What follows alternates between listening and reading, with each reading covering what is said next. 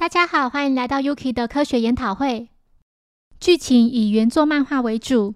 今天要带来第三集《偶像密室杀人事件》，对应漫画是单行本第一卷第六到九话。柯南的身体已经缩小三天了，却都还没有那些黑衣人的线索。他看着小五郎，心想：那就是所谓的名侦探啊！关于那些家伙的情报，根本没人来委托办案。小五郎看到电视上正播着他的偶像右口，以下统称杨子。他高兴地吹起口哨。柯南看着墙上贴着杨子的海报，笑着心想：都几岁人了，这种大人怎么可以成为榜样呢？柯南来到博士家，抱怨说那个侦探很没用。博士请他别这样批评人家，好歹他以前也是一名出色的刑警。柯南觉得这样根本就找不出那些黑衣人呐。博士请他不用着急。并提到昨晚小兰有到这来，他担心地提到新一没有到学校，也没有回家，自从那天之后就失踪了。当时新一一直很注意那两名黑衣男子，他不会就是被那两个人？小兰决定报警，但被博士阻止。他安抚说新一一定又是被什么奇怪的案子缠身，请他不用担心。听到此话的柯南感到既心疼又无奈，想到小兰在家里总是笑嘻嘻的，没想到。此时，博士拿出他制造的一个对搜查很有帮助的东西——蝴蝶结变声器。只要旋转附在里面的刻度盘，就可以制造出各种声音。柯南拜托博士看能否做出更厉害的东西，比方说，只要使用就可以逮到歹徒的强力手铐。现在身体缩小后，体力减弱许多，因此就算找到凶手，也是心有余而力不足。柯南觉得，即使博士特地为自己做这些。在那个门可罗雀的侦探事务所里，也是用不到的。博士提议新一在暗中帮忙，把事件逐一侦破，造就毛利小五郎成为名侦探。柯南回到侦探事务所后，觉得这位大叔实在很难成为名侦探。这时，外头有人按了门铃，小五郎一声邋遢地来开门，并告诉对方今天不营业。他万万没想到，这名委托人就是自己的偶像冲野洋子。他立刻冲进房间，把整个人焕然一新。杨子提到，他被奇怪的人监视着，每次回家后，家具的位置都会改变，还收到一些被偷拍的照片，且常常接到无声电话。昨天走夜路时，还有人跟在后面。一旁的经纪人上岸容一表示，希望小五郎能秘密调查，避免曝光损害他的形象。小五郎请杨子填写相关资料后，再另外拜托他签名，并且要注明是给小五郎的。接着，一行人出发前往杨子的住处。他的住处位在一栋豪华大厦的第二十五层楼。一打开门，众人便看到地上躺了一具尸体，背上插了一把刀。警方及时赶到。木木看到小五郎后，心想：为何偏偏是你呀？小五郎笑着说：“真怀念跟警部您一起侦办无数案件的日子呢。”木木无奈地回复：“是啊，当年就是托你的福，案子才会越变越棘手。”木木心想。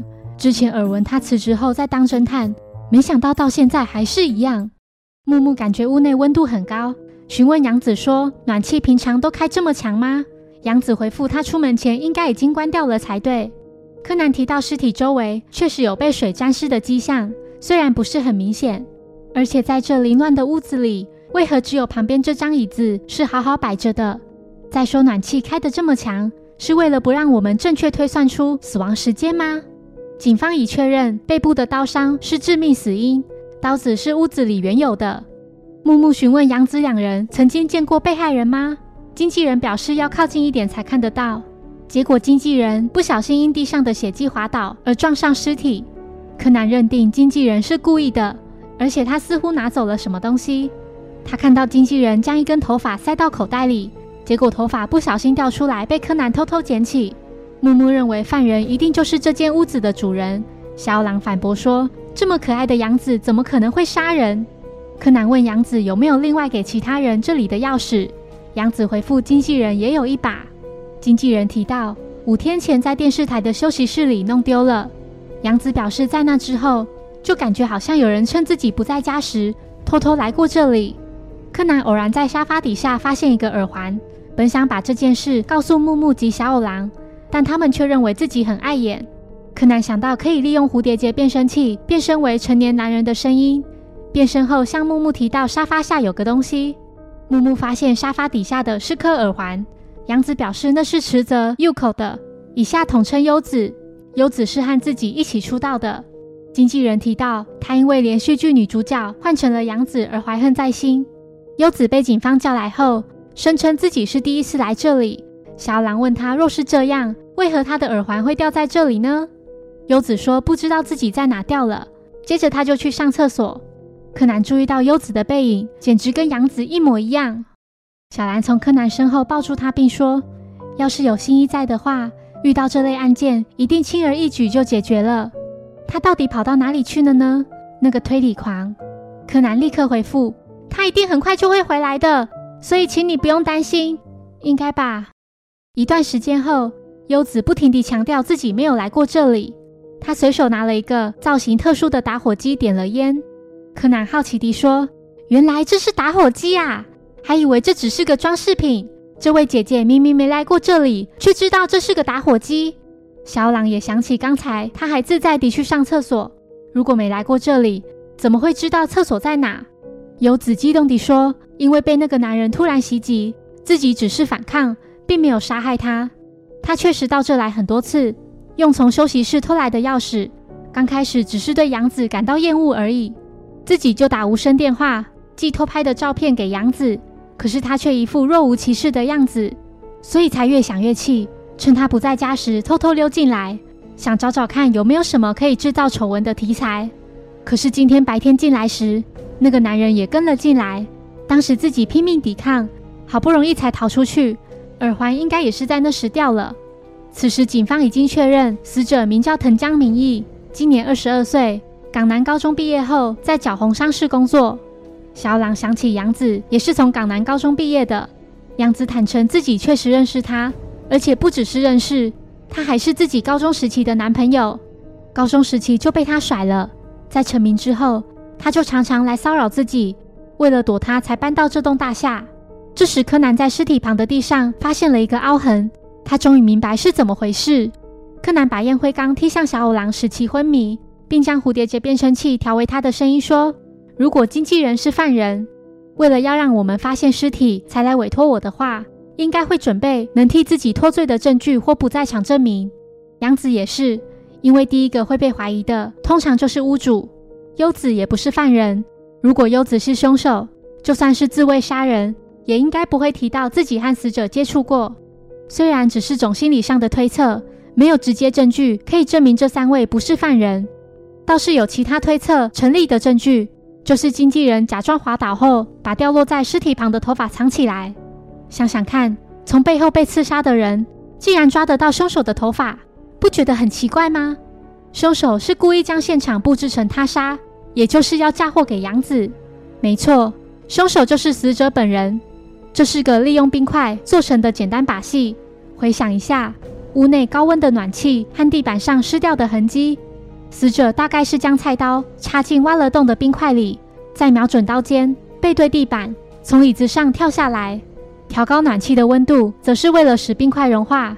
尸体旁那块当时造成的凹痕就是铁证，凹痕应该和菜刀刀柄吻合。经纪人会将头发藏起来，是因为他误以为杨子是凶手。动机大概是因为死者还深爱着杨子吧。杨子与优子的背影非常相像。于是他才会把优子误认为是杨子而向他袭击，不应该说是想要和杨子说话，但死者因其反抗反应而感到错愕，他对杨子的爱顿时变成了绝望与憎恨。杨子说，当初明明是他甩了自己。经纪人表示，其实是他去拜托死者提出分手的。